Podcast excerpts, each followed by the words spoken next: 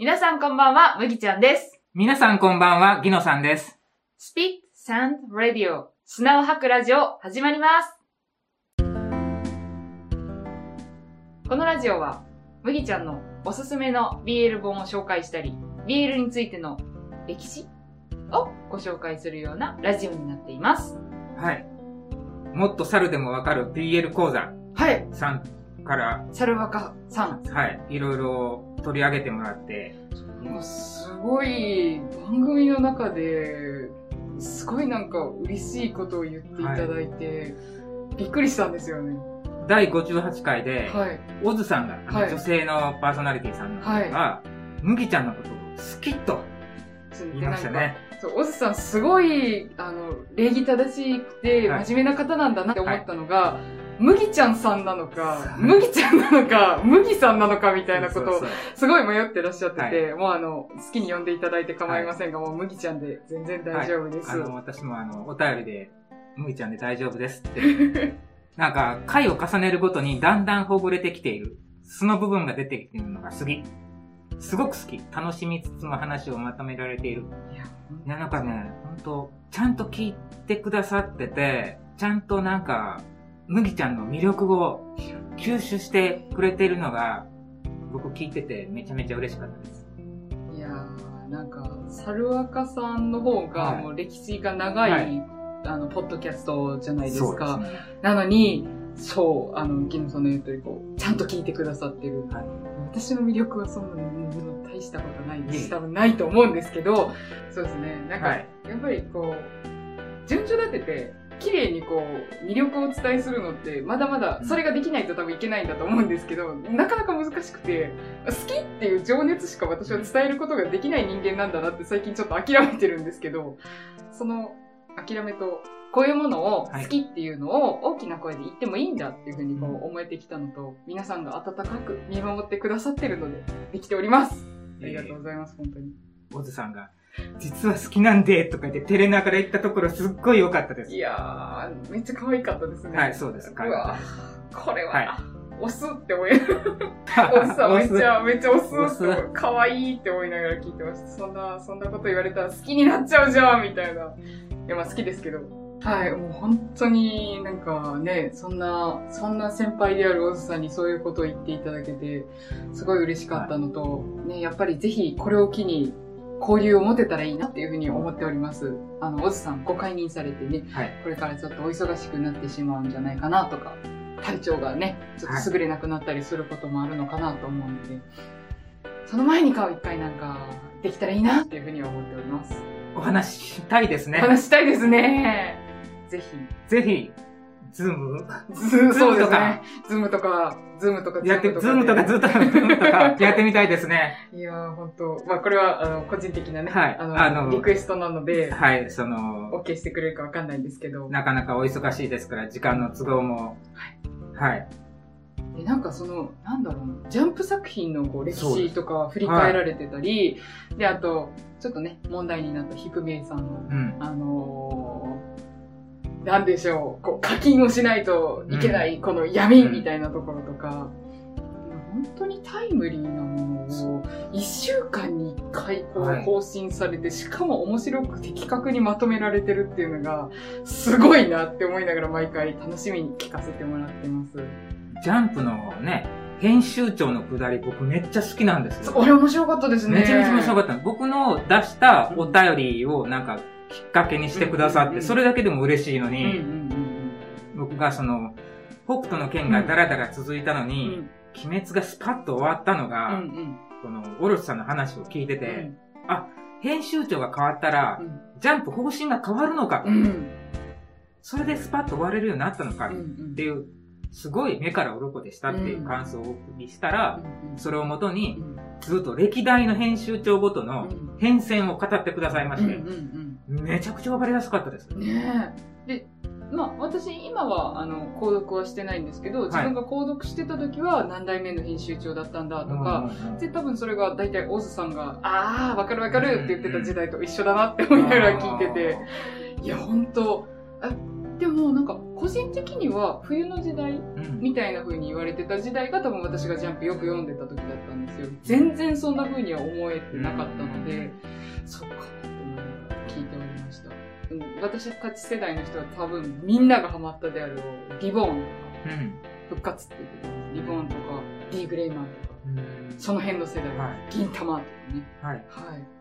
まあ、北斗の剣なんて出した時点で、世代が違うというのが、ちょっとバレてしまいますから。はい。で、じゃあメールが来ておりまして、はい。新しい方からお来ました。new person、 new person です。ニューフェイス。ははいい。。読みますね。はい。むきちゃんさん、ギノさん、こんばんは。こんばんははじめまして。はじめまして。今津リヒト、スラッシュ本名じゃないです。です。はい。今津リヒトさんという方から来ました。リヒトさん。いいお名前だ。あの、同級生のリヒトくんと一緒。そうそうはい。リヒトと。これ、表裏の裏にはい人と書いてますね。あー、裏人。裏人。はい。で、リリヒトと。ヒトさん。はい。はい。毎回の放送を楽しく聞いています。えー、ありがとうございます。はい。ありがとうございます。は第9回で、花と夢という単語が聞けたので、い。はい。懐かしさのあまり送らずにはいられませんでした。お花と夢は数ある雑誌の中で定期購入していた愛読書の一つでした。スケバンデカ、おまんら許さんぜよは二代目鉄仮面の南野陽子さんだけの決め台詞で、うん。初代斎藤由紀さんは普通の女の子です。うん。口調は荒々しく、今で言う生きったキャラを演じていましたが、うん。元が可愛いので原作イメージと違ってたのが残念でした。三代目はファンの皆さんごめんなさい。ど。うん。残念としか言えないです。うん。やはりね、三代目忍者ですからね。うん。作者さんが怒ったんですからね。そうですね。ちなみに、歴代スケバンデカが使用したヨーヨーは、細部が微妙に違っていたらしいのですが、画像の荒かった当時のテレビではよくわからなかったです。ヨーヨーの中身は鉛入りという設定だそうで、それに耐えうるために紐はワイヤーというより鎖で、ヨーヨー本体のサイズや溝の幅を考えると、鎖が太すぎて1メートルも負けない感じですが、ドラマの演出上では10メートルくらいは伸びている模様です。うん。あらおー10メートルったら大概ですよね。結構長いですよね。うん。紐巻くだけでも大概です。これ、うん投げたところもう巻き取ったらそうね、大変ですよ。巻き巻きしないといけないですからね、手動で。うん。何かの番組で、アップの時のチェーン太すぎませんか？と突っ込まれたのですが、うん。かっこよく見えたらいいんですうんと気にしたら負け的な回答をされていたのを覚えています。うん。ブルーソネットは、柴田正宏先生の長編漫画シリーズです。うん。先生の他の SF 系作品もめっちゃ面白く、ブルーソネットで柴田先生の作品を知ってから、当時発売されていた他作品の単行本も全種コンプリートしました。ちなみに、赤い牙シリーズの中期以降の題名がブルーソネットです。だから正式名称は赤い牙ブルーソネット。ただ残念ながら柴田先生、現在は漫画家を引退されてしまい、新作が読めないのが大変残念です。うん。最後に、麦ちゃんさんは獣人ものがお好きということですが、はい。これから紹介するかもしれない本には、獣人でもワンコやニャンコに特化した物語ってあるのでしょうか？私はどちらかというと、ニャンコが好きです。乱文乱筆失礼しました。と、来ました。長々とありがとうございます。すごい、こう、熱気のある。熱気のある多分私がちょっと調べが中途半端だったんが、ちょっと、いや、花と夢愛読書なんで、はいやっぱりこう、なんでしょうね。本家の人じゃないですけど。本家の人じゃないと、わからない貴重なネタをありがとうございます。うん確かに単行本の表紙に赤い牙ブルーソネットって書いてありました。おそうなんだ。はい。ワンコにゃんこは出てくるんでしょうか？ワンコにゃんこって BL のその獣人の部類に、そういえばないですね。まあ、に本当の犬と本当の猫のこと言われてるのか、それとも犬型、猫型の犬型？してもらえるのうか。犬型っていうと狼がそれですよね。入りますね。で、猫型だったら多分、その、ピューマ系も入ってくるのかな。獣人でもっていう言い方を知ってるので、犬型、猫型、人種。犬は狼とすれば猫型はあるのか？ニューワールドラプトピアはい。の三ツ矢ボンド先生が、その、猫系の攻め、えー、だった気がするんだけど、あのあったんですよ。うん、うん、されてたのは覚えてるんですけど、あ、これだ。おー、確かに猫ですね。猫系ですよね。猫系ですね。ピューマがあります。ピューマありますよね。ただ私これをちゃんと見ていないので、これからもしかしたらご紹介するようになるかもしれないです。はい。それあの、麦ちゃんの思考的にはどうなんでしょうか？獣人なら全然 OK です。OK です。OK です。はいあの、設定と、設定と獣人であれば。あの、その、猫派、犬派で言うと、犬のが好きです。はい。飼ってるのが犬なのと、やっもぱりこう、ご主人はめちゃめちゃ好き、う、ん愛してくれる感じがうん。好きですね。献身的じゃないですか、めちゃめちゃ。ですよねそ。う、けなげな感じがして。猫は猫ちゃんね、はね、あの、触らせていただきます、お猫様っていう感じなので。あの、中堅っていう、中猫とは言いませんからね。はい割とそっぽ向きますしね。そうそう。なんか、もう今は撫でてよいぞっていう時と、もうやめろ、噛むぞっていう時と、そうそうそう一瞬って聞きま一す。瞬でね。私猫飼ったことないからそれはわかんない。ああ、そうなんですか。まあ、猫ちゃんは猫ちゃんではい可愛いですよね。下僕になるはい。人間はい。が。ギノさん、昔猫家にいたんですけど、おおギノさん下僕でしたね。やっぱり下僕ですか？はい。うん撫でろと。うん。あの、寝転がってたら、胸の上ぐらいに乗ってきて、はい。あの、お尻を向けて、はいあの、尻尾の付け根叩いてあげると喜ぶんですけど、ああ、うん。で叩けと。うん。で、叩かんかったら振り向いて、ニャーって言うんですよ。ああ、催促する。催促するんですよ、思いっきり。うんうん。それでも叩かんかったらまたニャーニャー入れて、最終的には手が出ます。えー、あ、引っかかれるんですか？引っかかれるとこまで行くんへで、ー引っかかられたらちょっと叶わないんで、あの、下僕の私はもうトントントントンするんですけど、満足するまで。満足するまでで、満足したら離れていく。離れていく。だから、あの、布団の中に入れて、一緒に寝ようとすると、絶対布団から出ます。嫌です。嫌ですと。今はそんな気分じゃありません。全身全霊をもって拒絶されます。だから、自分のこの腕枕で、にゃんこさんが寝てくれたことは一度もなかったです。はあ。でも自分から、要は寝るぞと。お前の腕で寝るぞっていう時もあるんですか？ないです。ないのか。僕の、の胸の上に乗るだけです。へー。知人の人は、なんか、ここで寝てくれるらしいですよ。ね、猫ちゃんのその、あれ、性格にもよるんですよね。そう、性格ですね。相性的な。だから僕は下僕だからダメなんですよね。あの、どっちかっていうと、私が犬の方の属性が好きなので、これからご紹介するのは、どちらかというと多分犬属性の方が多いんじゃないかなと思います。やっぱり狼ですからね。狼は強いですね。はい狼好き。狼大好き。猫。でも、ヒョウとか、まあ、そっち系もかっこいいかなと思います。ガチ猫はあんまり聞かないかな。はい。猫の獣人さんが、もし面白いそうなのがあったら、ご紹介したいなと思います。ということです。はい。いや、すごいなんか、ね、花と夢から始まって、いろんな思いをはい。お便りでいただいて本当に嬉しかったです。リヒトさんありがとうございます。ありがとうございました。あの、まとめ取りしてるからどうしてもメールの紹介が非常に遅くなってしまって、ちょっとそこが申し訳ありませんでした。うん。ありがとうございます。ありがとうございまし。た。でですね。はい。今日は、久々に、はい。ギノさんのお、ヒストリー・オブ・手動のコーナーイエーイイエーイ今日は何のテーマですか？はい。今日はね、お坊さんの世界をちょっとお話ししようと思います。前回時は、はい。手動っていうのは、武士のたしなみっうん。ていう話をしました。当たり前。当たり前。お武家さんの世界では当たり前。はい。もう愛が伴う。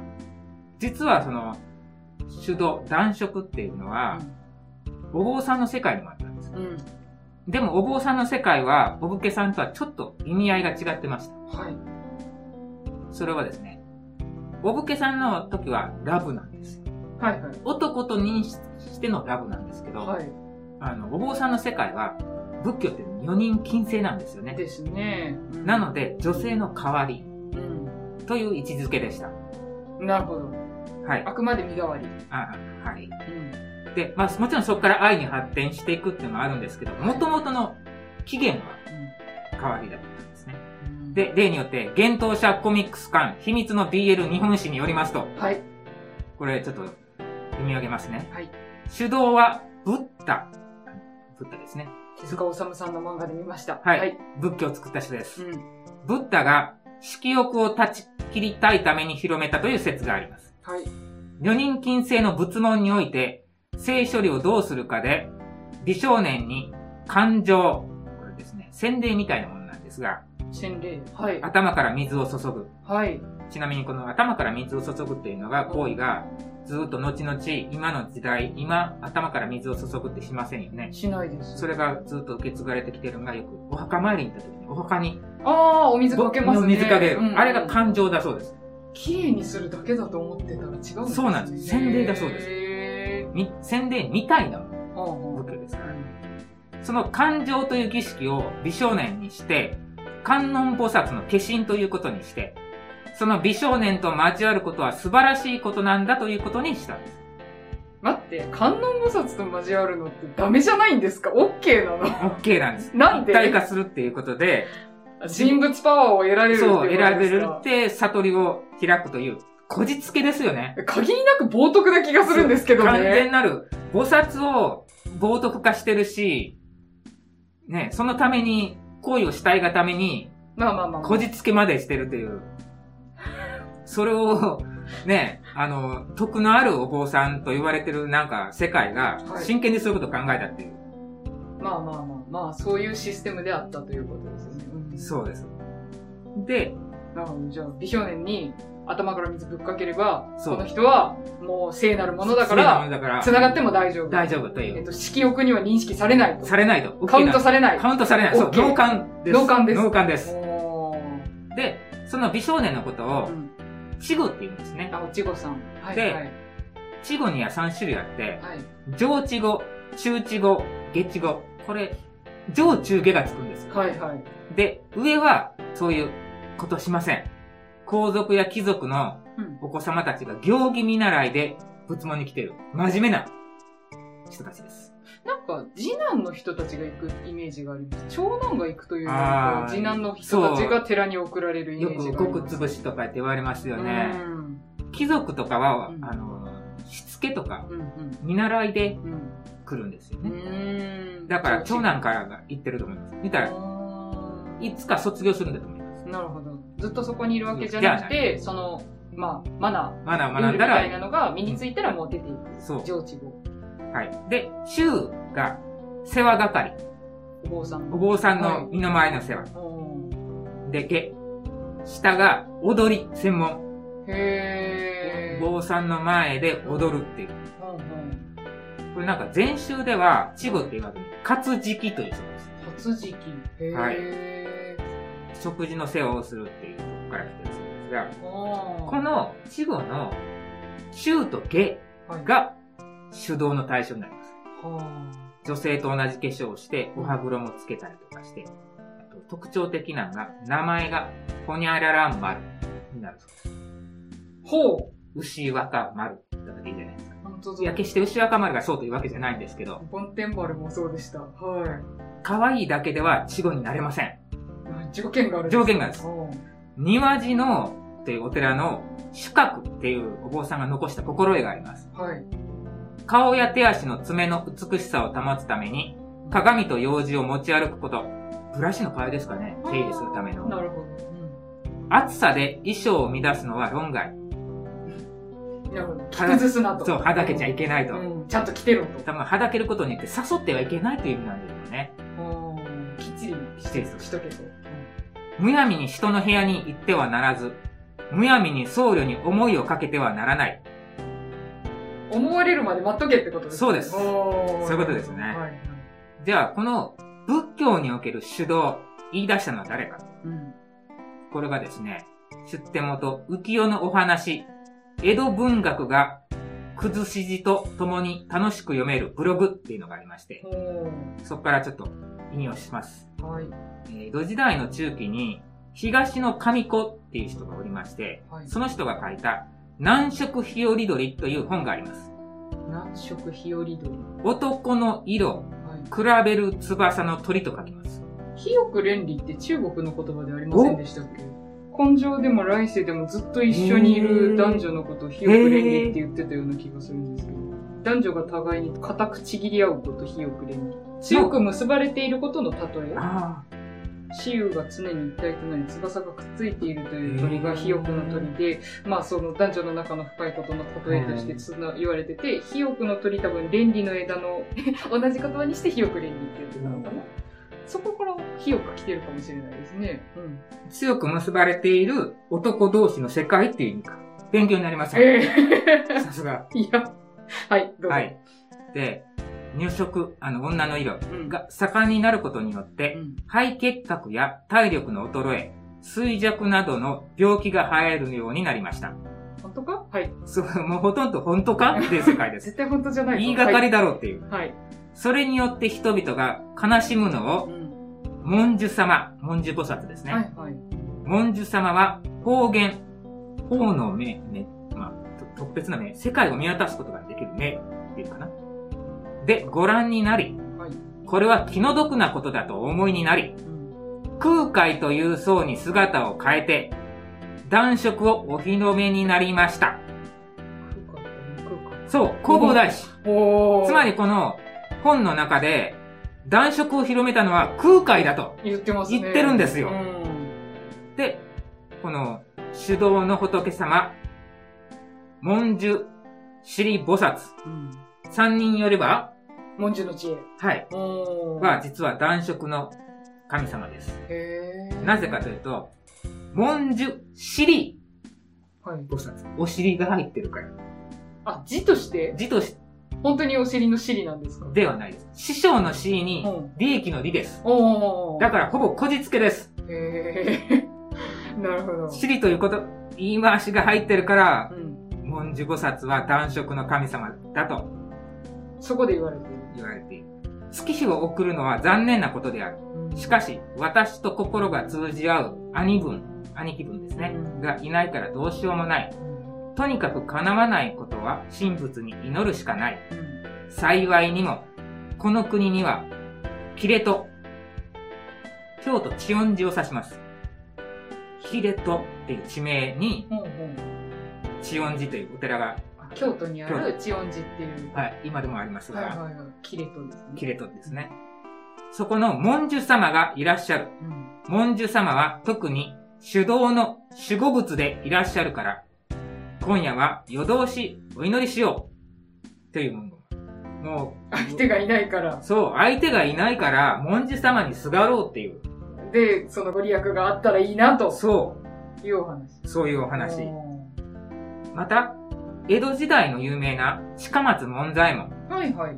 歌舞伎とか浄瑠璃の作者ですね。そうですね。この人も、心中万年草っていうお話の中で、松より梅より柳より、お寺の故障の稚語桜、うん。稚語文殊のご送伝大師の広め置きたまい、俗もたっとも、和歌集の情け、手動秘密のお山とかや、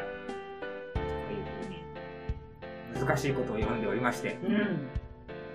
松より梅より柳よりも、それはなんか美しいと言われるものの代名詞ですよね、きっとね。うんうん松とか梅とかって。おちごさんの方が桜なに見えるんだっていう。